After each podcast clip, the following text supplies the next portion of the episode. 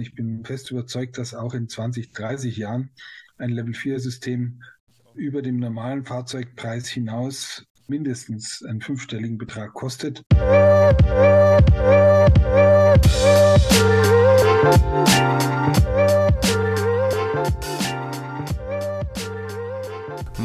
mein Name ist Simon und ihr hört Niemand am Steuer. Als Studierendenteam der Hafen City Universität Hamburg haben wir uns ein Semester lang mit dem autonomen Fahren und dessen Auswirkungen auf urbane Räume beschäftigt. Dafür haben wir viele Interviews mit Leuten geführt, die sich ausgiebig mit diesem Thema beschäftigt haben. In dieser Folge spreche ich deshalb mit Armin Greta. Er ist Leiter für Fachstrategie vollautomatisiertes Fahren bei BMW und betreibt zu diesem Thema auch Lobbyarbeit in Brüssel. Zum Einstieg ins Interview würde ich Ihnen äh, gerne erstmal die Möglichkeit geben, sich selbst vorzustellen, wer Sie sind, was Sie machen äh, und ja, welche Expertise Sie zum autonomen Fahren denn mitbringen. Okay, gerne. Also mein Name ist Armin Gräter, ich arbeite seit 1987 bei BMW und seit äh, 2005 äh, an, im weitesten Sinn an Fahrerassistenzsystemen. War von 2005 bis 2012 eher auf der Elektroniksicherheit Entwicklung unterwegs und seit 2012 habe ich aktiv Strategie, Fahrerassistenz und automatisiertes Fahren bei BMW koordiniert. Äh, habe jetzt den Schwerpunkt in der regulatorischen Ausprägung. Das heißt, welche regulatorischen Aspekte sind zu berücksichtigen, wenn man Fahrerassistenz und autonomes Fahren entwickelt. Ähm, dabei Schwerpunkt ist natürlich Europa. Deswegen bin, verbringe ich auch einen Großteil meiner Zeit in Brüssel. Ich fliege morgen früh auch wieder hin. Aber ich schaue auch auf Washington und Peking sehr genau und auch ein bisschen auf Japan und Korea. Also das sind so die regulatorischen Rahmenbedingungen, die wir beachten müssen, wenn wir ein weltweites automatisiertes Fahren anbieten wollen als BMW. Und äh, da, das ist sozusagen mein Tätigkeitsfeld. Übergreifende technische Strategie und Regulatorik zum automatisierten Fahren. Alles klar, danke. Ich denke auf die Fragen zu den, Re zu den rechtlichen Voraussetzungen und auch gerade zu dem Europa-Aspekt würden wir später noch zurückkommen. Für den Anfang erstmal die schnelle Einstiegsfrage und gerne auch einfach nur mit einer kurzen Ja-Nein-Antwort, vielleicht eine Jahreszahl dazu. Was ist Ihre Prognose für die Stufen des autonomen Fahrens? Vier oder fünf? Denken Sie, das ist möglich und wenn ja, wann? Äh, Stufe 4 beim Parken in wenigen Jahren, beim Fahren noch mindestens zehn Jahre, Stufe 5 nie, weil das würde bedeuten, überall und immer fahren zu können. Okay, alles klar. Und was für Sie persönlich gerade der wichtigste Aspekt beim autonomen Fahren? Level 3, automatisiertes Fahren auf der Autobahn. Das kommt ja in, ist quasi schon in der Markteinführung. Okay. Welche technischen Herausforderungen sehen Sie gerade für Level 4 noch äh, am aktuellsten oder am dringendsten? Also die größte technische Herausforderung ist meines Erachtens, die beste Balance zu finden zwischen Daten aus dem Verkehrsgeschehen um das Auto herum, also Kommunikation und Konnektivität, Infrastrukturdaten und der Intelligenz im Fahrzeug selbst in Verbindung mit der Intelligenz, die sozusagen das Fahrzeug-Backend auch liefert. Also wir haben sozusagen drei Partner an Bord. Wir haben die Intelligenz des Autos, wir haben die Intelligenz der Straße und wir haben die Intelligenz des Herstellers. Und alle drei müssen in einer ausgewogenen Balance zueinander passen und spielen, damit das System irgendwann auch skalierbar wird. Heute sehen wir nur Forschungsprototypen, die einen sehr begrenzten Anwendungsfall abdecken können, weil eben alle, in allen drei Feldern noch nicht ein Stand der Technik erreicht ist, äh, der Level 4 ermöglicht. Mhm. Und wann denken Sie, ist diese, dieser Stand erreicht, dass das serienreif ist? Also ich kann nur berichten, ein bisschen BMW intern, aber auch was wir so in der Beobachtung des weltweiten Marktes und der Technologien im Wettbewerb sehen. Ähm, die Technologie im Fahrzeug ist noch nicht da. Also wir haben heute ein, ein, die Möglichkeit, äh, vier bis acht Laserscanner, vier bis acht Kameras, nee, vier bis acht Radare und acht bis zwölf Kameras in Echtzeit synchron zu verarbeiten zu einem Echtzeitumfeldmodell mit hoher Auflösung. Das ist heute im Rechner, im Auto nicht möglich. Also ich kenne keinen Rechner, der das kann. äh, weder vom Prozessor her noch von der, von der Vernetzung im Auto her. Das ist ein Weg, der dauert mindestens noch zehn Jahre. Ich glaube aber, dass für ein effektives und effizientes autonomes Fahren auf vielen Straßen auch Infrastrukturdaten nötig sind. Dort fehlt es vor allem an ähm, gemeinsamen technischen Standards, so dass wir als Autohersteller uns auf die Integrität der Signale aus der Infrastruktur verlassen können und gleichzeitig auch ähm, ähm, die, die Fähigkeiten in der Cloud bestimmte Verkehrsprognosen so stabil zu rechnen, dass man sich auf die auch verlassen kann. Äh, auch das ist noch nicht gegeben. Also auf allen drei Sektoren, ich glaube, dass in der Fahrzeugtechnologie noch der größte Hub zu machen ist, weil die Echtzeitverarbeitung aller dieser Sensoren ist eine unbedingte Voraussetzung. Man kann dann ohne Infrastruktur und mit weniger Cloud-Intelligenz kann man zwar dann autonom fahren, Level 4, aber der Use Case wird sehr begrenzt sein. Und erst wenn man Infrastruktur und Cloud mehr nutzt, kann man wahrscheinlich auch weitere äh, Use Cases erschließen. Jetzt haben Sie ja schon die Technologien zur Datenerfassung angesprochen und auch die Datenverarbeitung dann und auch in der Kombination mit der Cloud. Gibt es da irgendwelche schon erkennbaren Vor- oder Nachteile, irgendwas, was sich als, äh, als besser rauskristallisiert oder arbeitet man da immer noch mit einem Mix? Ich glaube, dass dieser Mix eben entscheidend sein wird. Ich glaube nicht, dass es heute schon jemand gibt, der genau beschreiben kann, wie viel Intelligenz auf welchen der drei Feldern erforderlich ist, um ein optimales System auf die Straße zu stellen. Diese, diese Abwägung passiert gerade in vielen Forschungsprojekten auf europäischer Ebene sehr stark. In den USA passiert das äh, auf eine andere Art und Weise, sehr stark getrieben durch Tech-Companies, die einfach fahren und, und lernen. In China eher staatlich getrieben und über sehr starke Infrastrukturdateneinbindung. Also da sind drei verschiedene Wege, die sich in der Welt abzeichnen. Und äh, es kann, glaube ich, heute noch niemand sagen, welcher Weg am schnellsten zum Ziel führt und welcher Weg am stärksten die Skalierung ermöglicht später. Okay. Und die Daten, denken Sie, sowas wird dann eher in den Autos äh, verarbeitet, also eher dezentral oder gibt es dann eine geteilte Cloud, wo sowas, wo die ganzen Daten verarbeitet werden und zusammenkommen, sodass es für alle abrufbar ist? Das habe ich mal, das habe ich mal, also es wird definitiv eine zentrale Verkehrscloud geben müssen. Das wird ja gerade auch in Europa vorbereitet mit dem Mobility Data Space. Das ist etwas, was meines Erachtens die Voraussetzung ist, damit diese Infrastrukturdaten diesen, ihren Beitrag leisten können für die, für die Use Cases. Die dezentrale Verarbeitung der Daten im Auto ist aber die, die unbedingte Voraussetzung. Also ich habe bisher noch keinen seriösen Experten getroffen, der mich hatte überzeugen können, dass Sicherheitsfunktionen über Kommunikation sicher gerechnet werden können und in Echtzeit. Das heißt, die Sensoren und die Verarbeitung im Auto muss allzeit das sichere Fahren voraussetzen, sicherstellen. Also muss, muss die Sicherheitsfunktionen alle abdecken. Das Auto muss im Zweifel immer sicher stehen bleiben können, auch wenn mal eine Konnektivität nicht verfügbar ist. Die Performance der Funktion hängt dann im Wesentlichen ab davon, dass Infrastruktur und Hersteller Cloud ihre Beiträge dazu liefern, um die Performance eben zu erhöhen. Und damit ist sozusagen die, die Rechnerleistung im Auto der zentrale Hebel, um, um erstmal die Funktion überhaupt darzustellen. Und was würden Sie sagen, wie ist der aktuelle Umgang von den bisherigen autonomen Fahrzeugen mit nicht autonomen Verkehrsteilnehmern?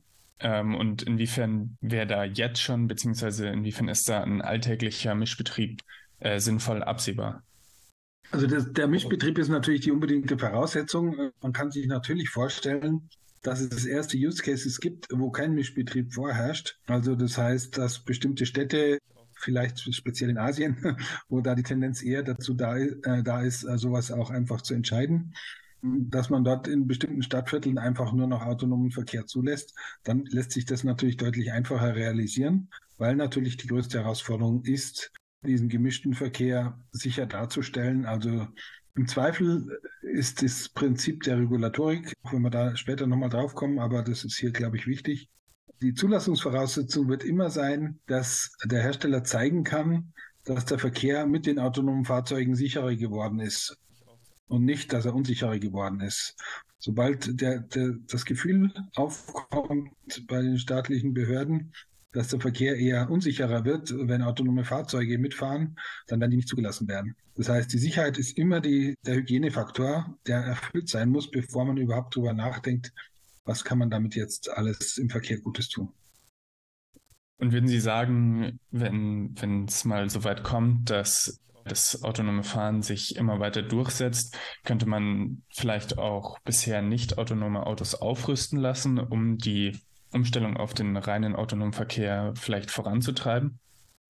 Also ich weiß, dass es da immer wieder Ansätze gibt und Projekte. Das erinnert mich so ein bisschen an die frühe Zeit der Elektromobilität, wo auch viele Hersteller und jetzt gibt es auch gerade wieder aktuellen chinesischen Hersteller, die da darauf setzen, dass man Batterien in Autos tauschen kann. Das ist ein grundsätzliches Problem der analog zu diesem Tausch von Batterien im Auto, der Kompatibilität und der Rückwärtskompatibilität. Also wenn ich Innovation machen will, dann kann ich nicht immer kompatibel zu allen bisherigen Systemen bleiben. Dann muss ich meine gesamte Systemarchitektur auf ein ganz anderes Niveau heben. Diese Echtzeitfähigkeit, alle Sensoren unter einen Hut zu bringen und ein, ein Echtzeitumfeldmodell mit hoher Genauigkeit darzustellen, die erlaubt nicht, dass die Fahrzeugarchitektur in der Elektronik so bleiben kann, wie sie heute ist.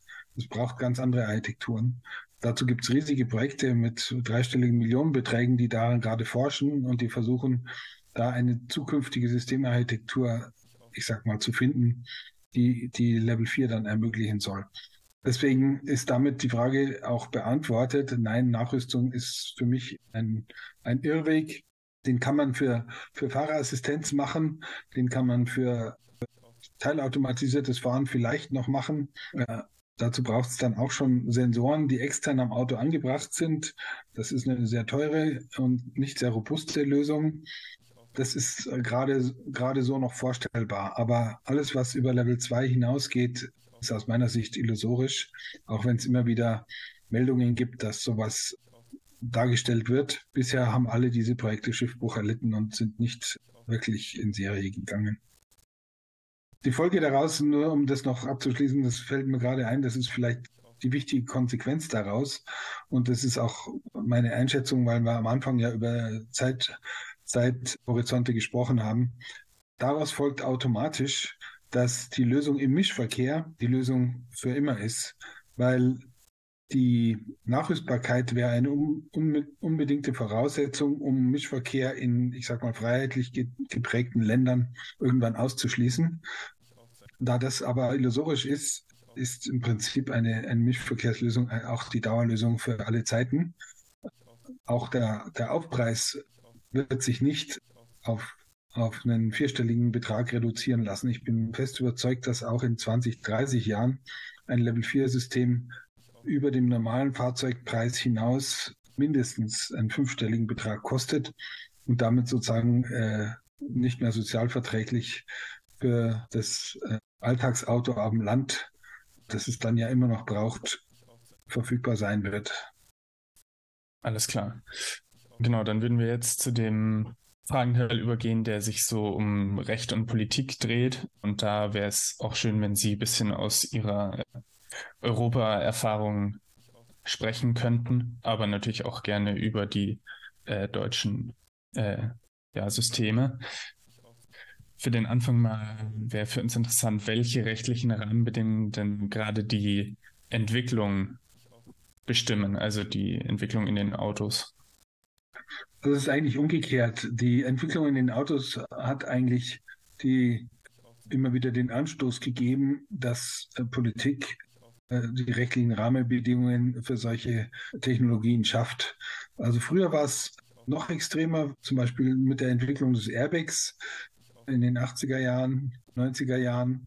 Da war es so, dass im Prinzip der Airbag entwickelt wurde als Sicherheitsinnovation und ähm, als Zusatzfeature verkauft wurde und sich dann langsam eine Technologie standardisiert und stabilisiert hatte, wie, wie Airbags funktionieren, sicher funktionieren, hat man dann nachträglich sozusagen die Airbags auch in, äh, gesetzlich verpflichtend gemacht und technisch beschrieben, wie sie funktionieren müssen, damit sie sicher sind, weil eine Fehlauslösung ja auch sehr gefährlich ist. Bei der Fahrerassistenz ist jetzt das parallelisiert worden.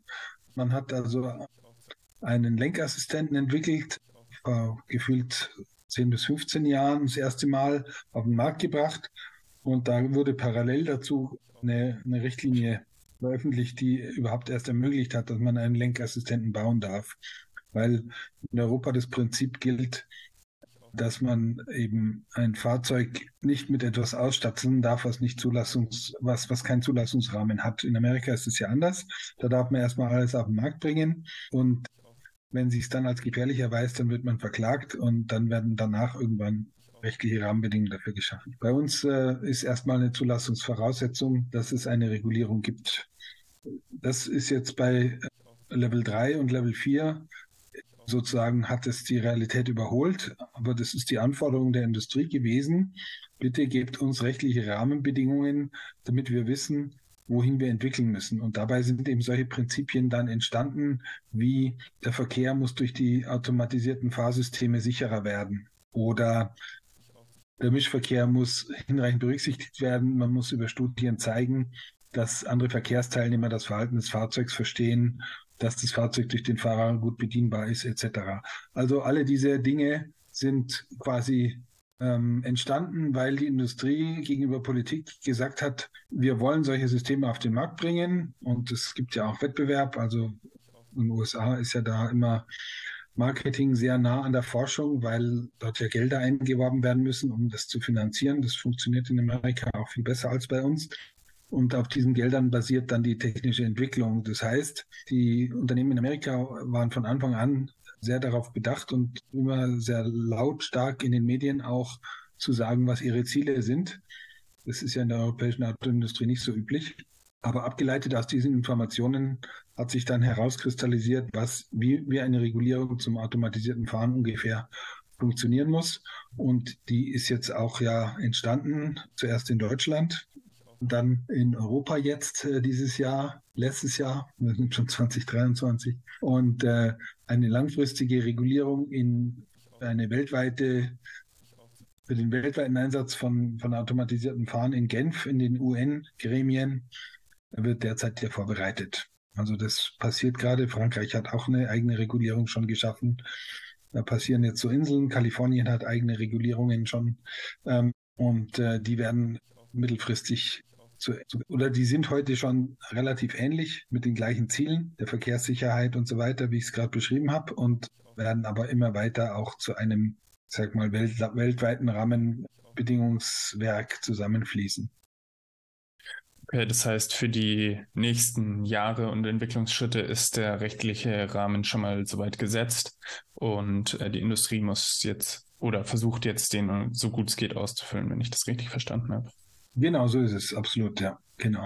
Okay. Mhm. Ähm, Sie haben ja jetzt vorher schon davon erzählt, dass dann in der Technologie auch viele Kameras zum Einsatz kommen.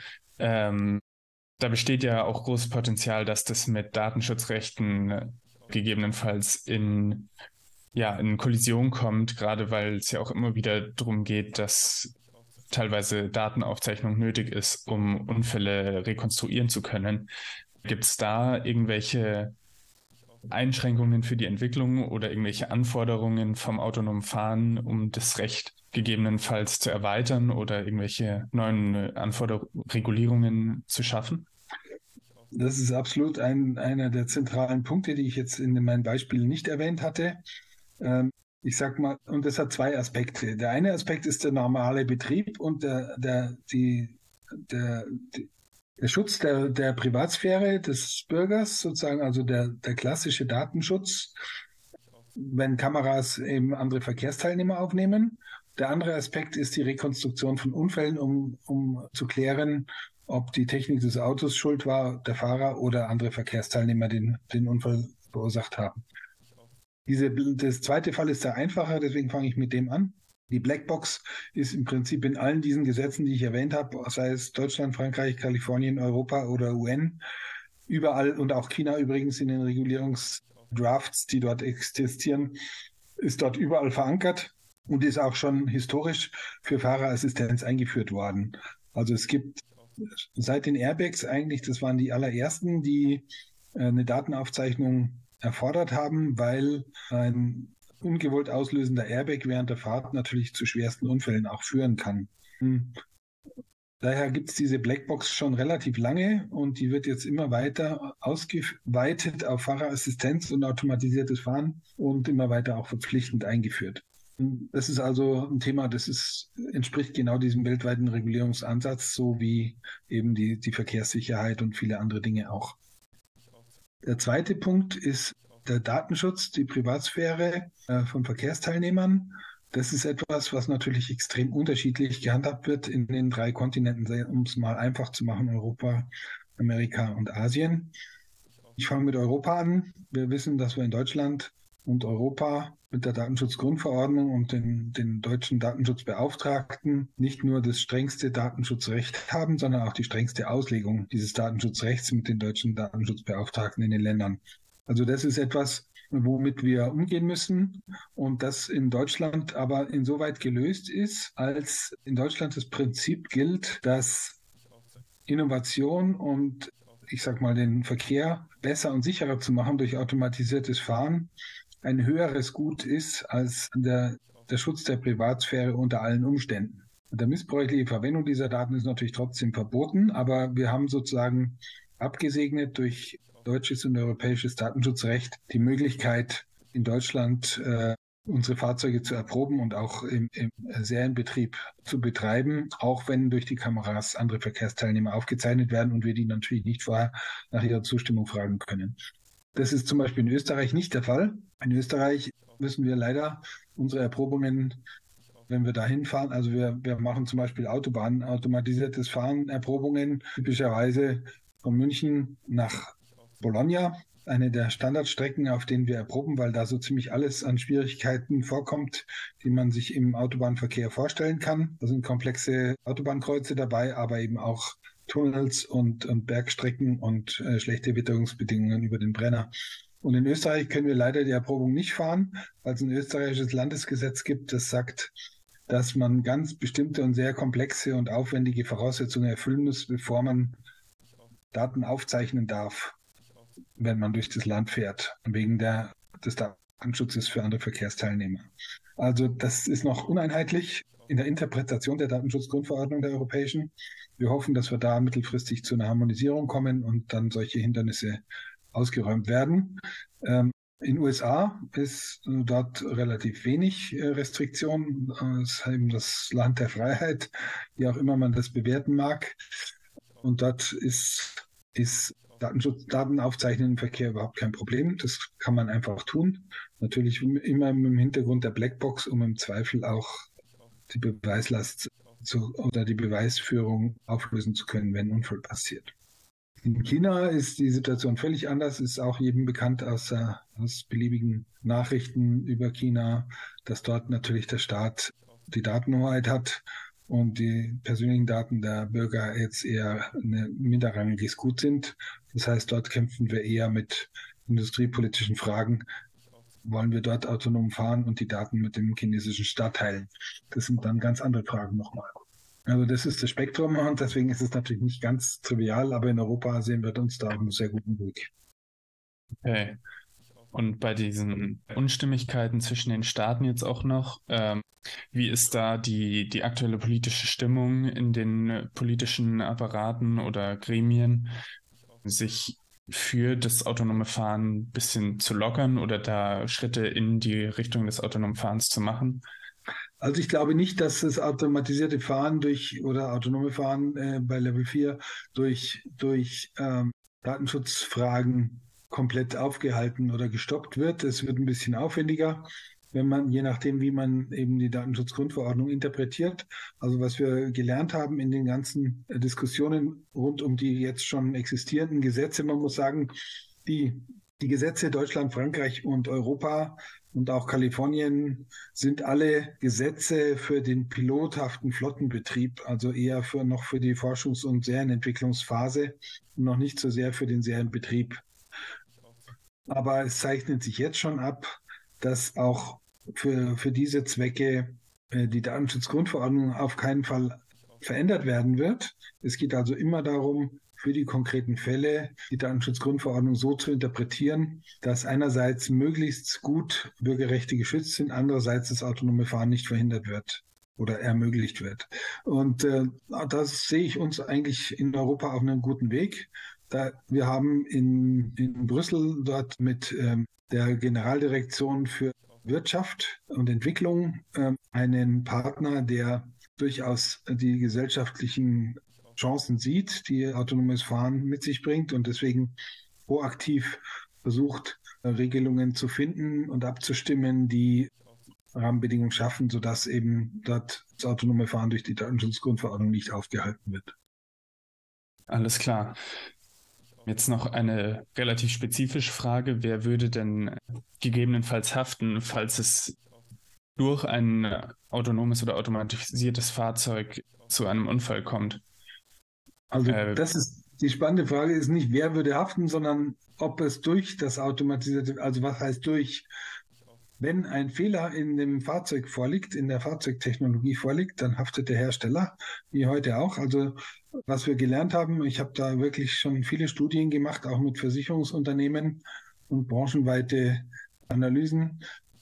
Das Produkthaftungsrecht, wie es heute ist, ist wunderbar und hervorragend geeignet, auch das automatisierte Fahren und das autonome Fahren äh, zu lösen oder den Rahmen dafür zu schaffen, weil Fehler müssen durch den Hersteller, für fehlerhaftete Hersteller und ein, ein System, das fehlerhaft ist, das muss der, dafür, für diesen Fehler muss der Hersteller dann auch für diesen Unfall natürlich haften. Die Frage ist jetzt, wie wird die, der Beweis geführt, was den Unfall verursacht hat? Und das ist natürlich eine sehr, sehr knifflige Frage. Deswegen ist diese Blackbox auch so extrem wichtig, dass man immerhin die Transparenz hat darüber, A, war das System überhaupt eingeschaltet?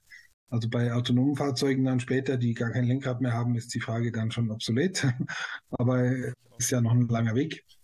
Trotzdem, auch bei diesen Fahrzeugen stellt sich dann die Frage, hätte ein Mensch diesen Unfall vermeiden können?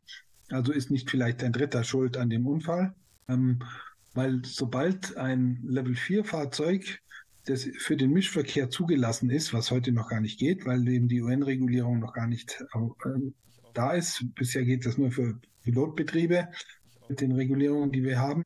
Ähm, wenn, wenn diese Regulierung existiert, dann müsste das Fahrzeug jede Situation beherrschen, die auch ein Fahrer beherrscht. Und jetzt muss man fragen, wie definiert man diesen Fahrer? Da gibt es jetzt noch verschiedene konkurrierende Ansätze. Die einen sagen, nimm doch den Michael Schumacher oder den Sebastian Vettel jetzt oder vielleicht auch, ja, also beliebige Sportwagenfahrer die perfekt Auto fahren können. Und wenn die aufmerksam sind und einen Unfall bauen, dann war der Unfall nicht vermeidbar.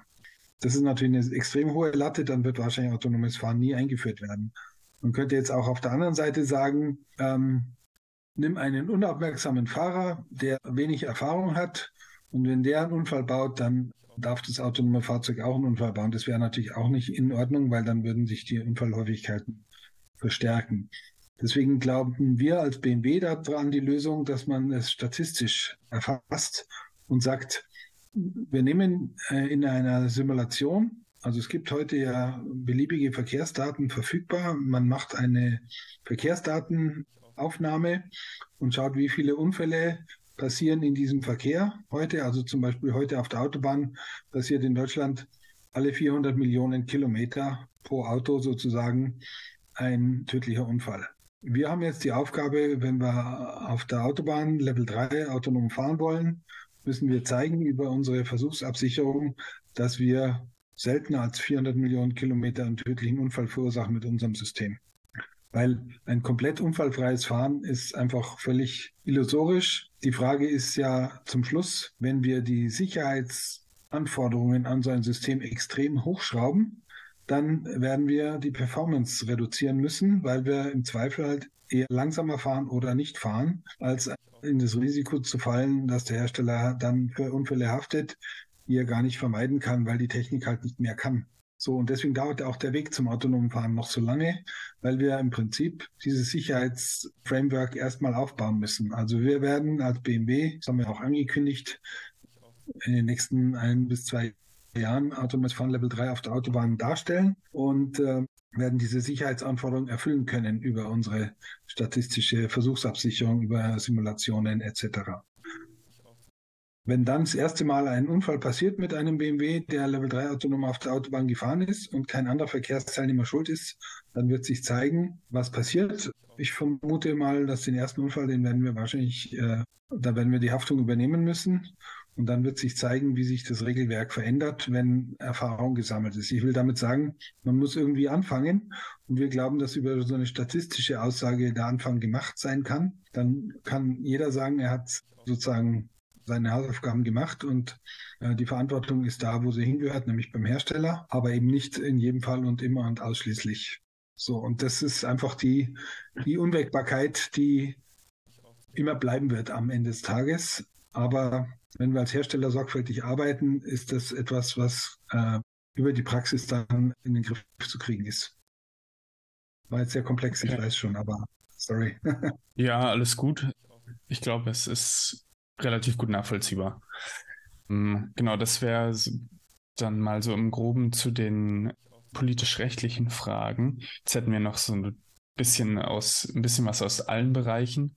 Ähm, ganz allgemein, welcher, welcher Verkehrsform geben Sie im autonomen Fahren oder im automatisierten Fahren die besten Chancen? Wäre das eher Massen-ÖPNV? Wären das äh, Sharing-Methoden oder glauben Sie, es bleibt beim individuellen Verkehr, der dann auf immer weiter automatisiert und autonomisiert wird? Auch da glaube ich an die Mischung. Es ist einfach so, dass immer mehr automatisieren heißt, dass eine Familie, die in einem Dorf auf dem Land lebt, weit ab von allen Großstädten und dort auch ihr Einkommen bezieht, wahrscheinlich 10, 20 Kilometer Arbeitsweg in den nächsten, in die nächste Kleinstadt oder in den nächsten Ort hat zum Arbeitsplatz, dass dort weder ein ÖPNV existieren wird jemals, noch ein autonomes Fahrzeug so billig wird, dass diese Familie sich das leisten kann. Das heißt, die werden so wie heute einfach Gas geben, bremsen und lenken und selber in die Arbeit fahren. Ist meines Erachtens auch in Deutschland so, auch in 20 Jahren, auch in 30 Jahren noch so. Wenn es jetzt darum geht, die Verkehrsprobleme der Städte zu lösen, dann glaube ich sehr wohl an einen erweiterten ÖPNV, nämlich durch Shared Mobility. Also die, die Chance mit der heutigen Vernetzung über die Smartphones und die, und die hm, Bereitschaft, auch flexibler mit Transportmitteln umzugehen, den, den Belegungsgrad der Autos zu erhöhen, weil das ist die einzige Chance, um die Verkehrsprobleme zu lösen. Solange immer nur eine Person in einem Auto sitzt und die alle ans selbe Ziel fahren, werden wir die Verkehrsprobleme nicht lösen können. Das ist völlig klar, dass, dass das sich ändern muss. Und deswegen sind so, ich sag mal, Ad-Hoc-Carsharing oder Ride-Pooling-Ansätze, die sehr einfach über eine App funktionieren und dann sich durchsetzen werden. Daran glaube ich schon. Ähm, in der Innenstadt muss meines Erachtens tatsächlich der Privatverkehr auch eingeschränkt werden. Also gerade BMW hat für die Stadt München auch schon Vorschläge gemacht, innerhalb des Altstadtrings zum Beispiel den Durchgangsverkehr komplett auszuschließen und die Parkplätze dort deutlich zu reduzieren. Da gibt es den sogenannten Altstadtring. Äh, innerhalb des Altstadtrings sollte eigentlich nicht mehr durch, durchgefahren werden oder zum Einkaufen reingefahren werden dürfen. Das ist also schon etwas, wo sich Verkehr verändert. Was ich sagen will, alle drei Formen, ob das Individualverkehr oder Shared Mobility oder ÖPNV ist, alle drei Formen werden ihre Berechtigung haben für die entsprechenden Use Cases, um die Transportaufgaben der Menschen zu erfüllen. Und stellen Sie sich oder sind in, in diesen Verkehrsformen dann auch neue Formen von Fahrzeugen vorstellbar, gerade durch das Wegfallen von Fahrerkabinen oder Lenkrädern?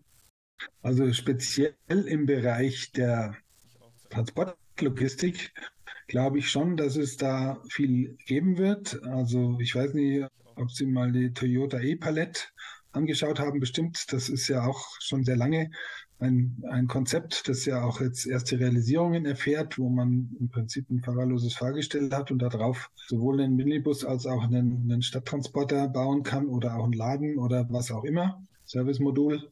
Ähm, das sind schon Dinge, die, die kommen werden. Die große Stückzahl, die allerdings erforderlich ist, um, um effizient äh, Fahrzeuge zu bauen. Und das kann ich jetzt wirklich aus der klassischen Autoindustrie sagen und auch von den Lkw-Herstellern habe ich das gehört, weil ich in Brüssel da so eine Koordinierungsrolle habe und deswegen auch mich mit, mit Lkws und Bussen ein bisschen beschäftigt habe. Die, der Großteil des Verkehrs wird immer durch Standardfahrzeugtypen abgewickelt werden. Ich sag mal, ein, ein viersitziges Auto mit vier Türen und, und großer Heckklappe wird, wird immer ein Hauptträger des Personenverkehrs sein, neben den großen Bussen. Und dazwischen gibt es ja heute schon jede Menge Minibusse. Ich glaube, dass die Minibusse viel, viel größeren Marktanteil in den Städten bekommen werden, wenn eben Durchgangsverkehr reduziert wird und Zubringer zu den schienengebundenen Systemen erforderlich sind.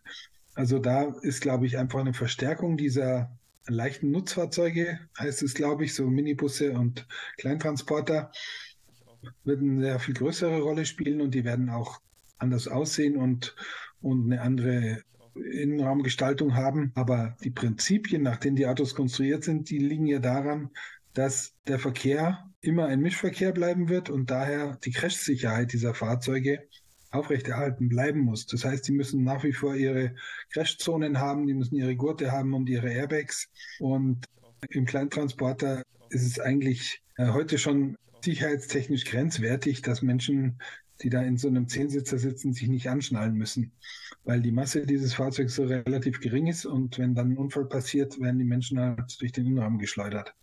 Also ich will damit sagen, es gibt so viele Rahmenbedingungen, die durch den Mischverkehr definiert sind, dass diese ganz revolutionäre Veränderung der Fahrzeuge auf der Straße sich im Massenmarkt meines Erachtens nicht durchsetzen kann, weil die Rahmenbedingungen eben immer noch die gleichen sind, solange wir Mischverkehr haben.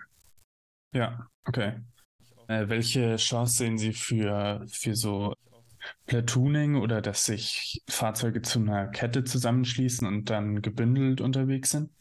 Das ist etwas, das ist auf jeden Fall in, in, der, in der Transportlogistik ein hochspannendes Thema, was wir, was wir heute sehen, was jetzt gerade beginnt in Serie zu kommen oder in den nächsten Jahren in Serie gehen wird, ist, dass manche Hersteller sagen, sie machen ein Safe Auto Follow, nennen wir das in Brüssel. Da gibt es ein Forschungsprojekt dazu. Safe Auto Follow heißt, ein sicheres automatisiertes Folgen eines Fahrzeugs hinter dem anderen.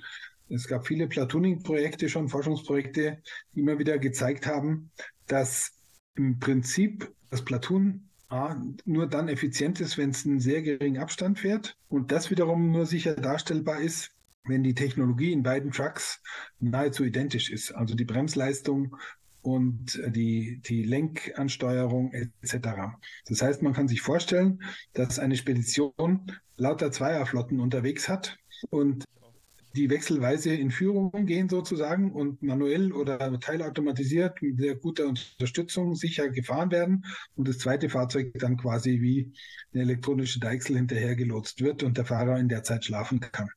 Und dann können die natürlich sieben Tage, 24 Stunden durch Europa fahren, bis aufs Tanken und Laden.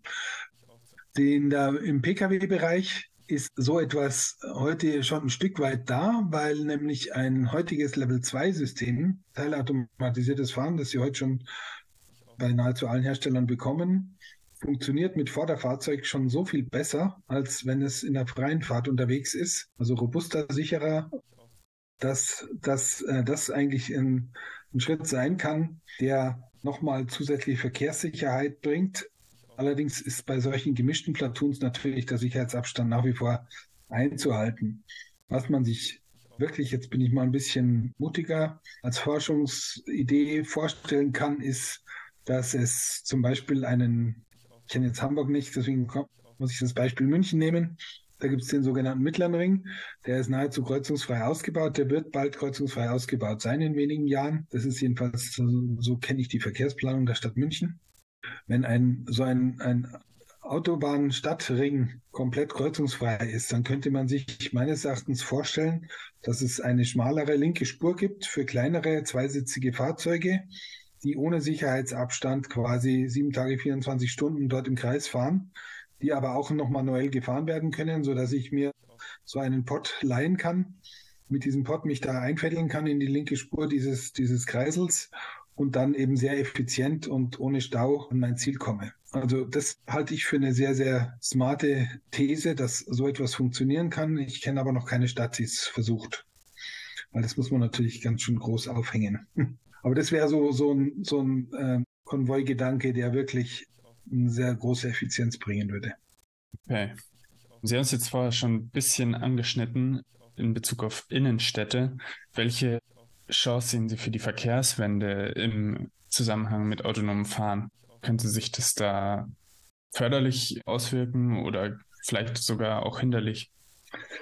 Also ich tue mich mit dem Begriff Verkehrswende tatsächlich schwer, weil ich nach 35 Jahren Erfahrung in der Autoindustrie und auch 15 Jahren Erfahrung in Mobilitätskonzept-Forschungsprojekten ähm, nicht mir vorstellen kann, dass es eine Wende in dem Sinn gibt, sondern wenn eine Stadt es wirklich will, dann bin ich überzeugt, dass solche Gedanken, wie ich sie gerade geäußert habe, Altstadtringen verkehrsfrei, also Durchgangsverkehr freimachen, verbesserte Ringstraßen, dass dort sozusagen die Anzahl der Autobesitz Besitzer und des Autobestands in Städten massiv reduziert werden kann.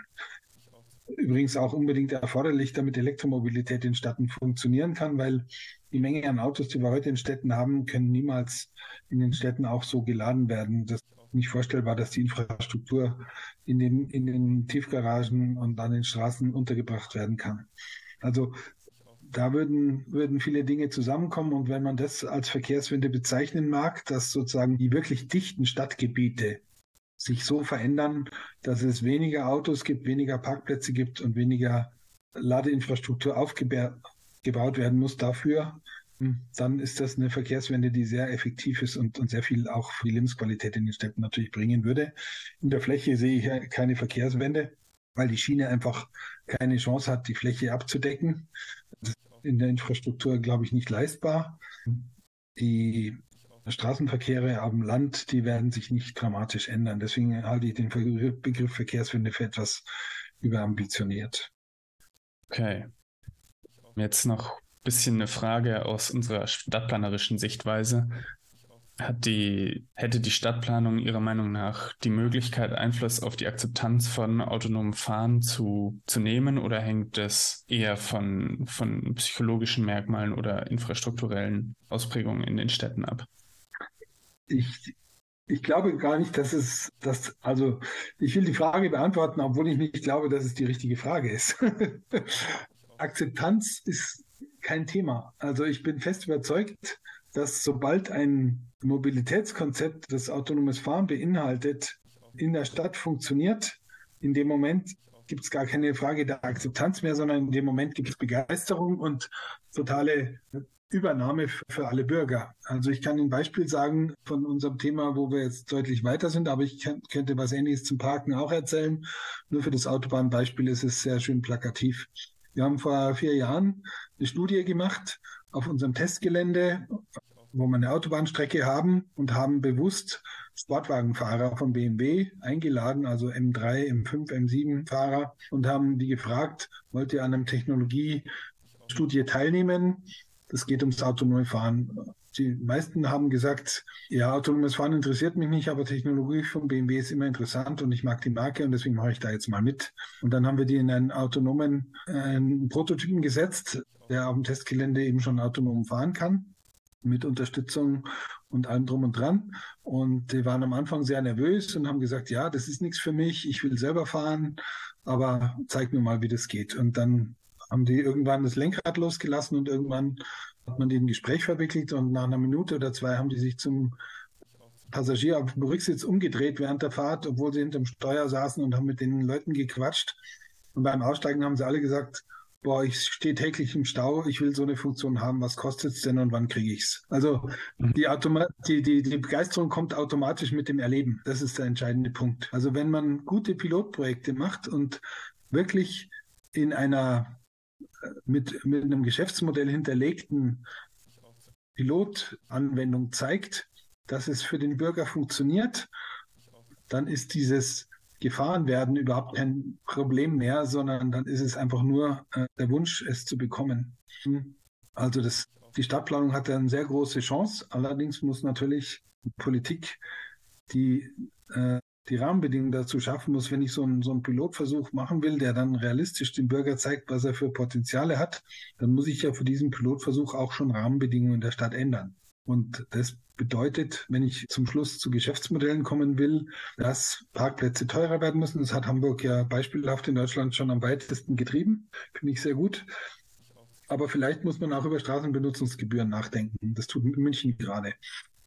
Also da gibt es viele, viele politische Hemmschuhe, die im Zweifel auch dazu führen können, dass Politiker sich bei ihren Wählern unbeliebt machen, wenn sie es nicht sehr gut erklären. Also ich glaube, die, das Potenzial für die Stadtplanung liegt darin, den Gesamtzusammenhang so gut zu erklären, dass zuerst die Politiker und dann die Bürger es auch verstehen, dass es zu allseitigem Nutzen ist, wenn man diesen großen Schritt geht und dass man ihn eben äh, zwar regional, also geografisch in kleineren Schritten gehen kann, dass man aber immer ein Gesamtpaket machen muss. Man kann nicht einfach nur autonome Prototypen auf eine vorhandene Straße stellen. Man kann nicht einfach nur Straßenbenutzungsgebühren erheben. Man kann nicht nur einfach Parkplätze teurer machen. Man muss immer auch sozusagen das ganze Paket als, als Ganzes äh, verständlich machen und anbieten. Dann, glaube ich, ist die Akzeptanz gar keine Frage mehr. Okay, alles klar. Ähm, dann danke soweit schon mal. Dann hätten wir jetzt zum äh, Abschluss auch aus zeitlichen Gründen äh, noch drei kürzere Fragen, die Sie auch gerne wieder ein bisschen kompakter beantworten können. Ähm, zum einen äh, auf, auf die, die Themen, die wir jetzt besprochen haben, ähm, hat sich in den letzten zehn Jahren da in Ihrer Meinung oder auch in der Entwicklung im Allgemeinen irgendwas grundsätzlich geändert? Auf jeden Fall. Es ist Realismus eingekehrt. Es ist erkannt worden, dass Level 4 nicht schon fertig ist, dass die Technologie noch nicht erschlossen ist, aber auch, ähm, dass es trotzdem nach wie vor ein, ein richtiges Ziel ist und der Weg dahin einfach bestritten werden muss. Alles klar. Und wie stehen Sie persönlich zum autonomen Fahren? Also ich äh, bin, bin schon, äh, wie gesagt, 35 Jahre bei BMW, also eher am Ende meiner, meiner beruflichen Laufbahn. Und ich würde mir sehr wünschen, wenn ich wenigstens noch Level 3 auf der Autobahn in meinem, einem meiner nächsten Dienstwagen erleben dürfte. Also ich, ich freue mich drauf. Ich würde sehr gerne, ich wohne auf dem Land, ich würde sehr gerne ein Privatauto haben, das Level 3 auf der Autobahn kann. Mein, mein Vater wollte noch in Urlaub fahren und hat sich die lange Strecke nicht mehr zugetraut, hat dann gesagt, mit so einem Level-3-Fahrzeug würde er die Strecke noch fahren, äh, auch sicher fahren. Und gleichzeitig würde ich mich darauf freuen, in der Stadt flexibler zwischen Straße und Schiene wechseln zu können mit autonomen Shuttles. Mhm. Okay. Und als letztes würden Sie uns als StadtplanerInnen sowohl im Allgemeinen als auch mit Blick aufs autonome Fahren noch irgendwas mitgeben wollen? Ja, absolut. Ähm, bleiben Sie überzeugt, verlieren Sie nicht den Mut und versuchen Sie, die richtigen Partner aus Forschung und Industrie an einen Tisch zu kriegen, um Konzepte zum autonomen Fahren in der Stadt wirklich in Pilotprojekte zu bringen. Ich glaube, das ist der entscheidende Punkt, wenn mal in irgendeinem Stadtviertel einer Versuchsregion gezeigt wurde, dass es funktioniert, dann entsteht eine Eigendynamik. Man muss alle Aspekte auf einen, unter einen Hut bekommen und, und geografisch realisieren. Dann wird das Ganze fliegen und dann kann plötzlich Stadtplanung wieder sehr, sehr spannend werden. Nochmals vielen Dank für diese interessanten Einblicke und das Gespräch mit Ihnen. Und natürlich auch euch wieder herzlichen Dank fürs Zuhören und euer Interesse an dem Thema. Ich hoffe, es hat euch gefallen. Lasst uns dafür sehr gerne Feedback in den Bewertungen da. Und dann hört ihr mich oder einen meiner Kommilitonen schon in der nächsten Folge mit dem nächsten spannenden Gespräch. Bis dann!